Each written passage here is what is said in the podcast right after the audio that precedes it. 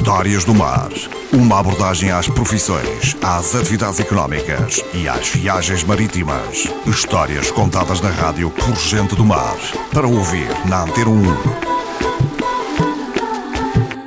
José Martinho de Oliveira, antigo arras dos navios carreireiros que faziam a ligação entre o Funchal e o Porto Santo. A gente tinha uma bússola porque com essa ração, principalmente no mês de junho, que é um mês de mais neblina, no mês de junho que nem se vê nada, ao passar aqui o olho da calo para ir para o Funchal e de lá para cá, ao passar a Funchal, a gente fazia o rumo, para não, para, para não se perdermos, para não se perder, para não se perder. Qual é que é a parte mais complicada do percurso? É, é a Ponta de São Lourenço? É aqui a saída do Olho da Cal? É a meia travessa?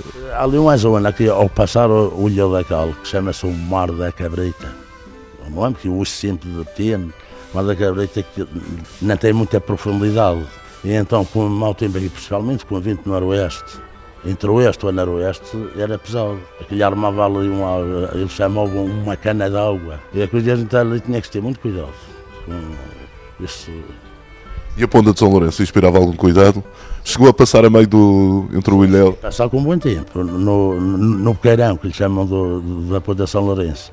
E, e o mal era sempre, sempre rente à ponte, porque a gente não se podia descuidar nada. Hoje de noite, de dia, a gente vê bem, mais da noite, já se sabe aí. Tínhamos que estar sempre rente à, à revesta da ponte, porque faz a badejeira logo mesmo perto. E a pessoa que não se enganasse. E aquela, uma, aquela baixa que faz lá, uma baixa com uma quebra em cima dela. Que é tanto que o lume marinho passa sempre por fora, tem que sair, para o lado das desertas. E a gente passava sempre entre a baixa e a ponte de São Lourenço, passava-se bem rentinho. Uh, para não ver a baixa que era um problema grave.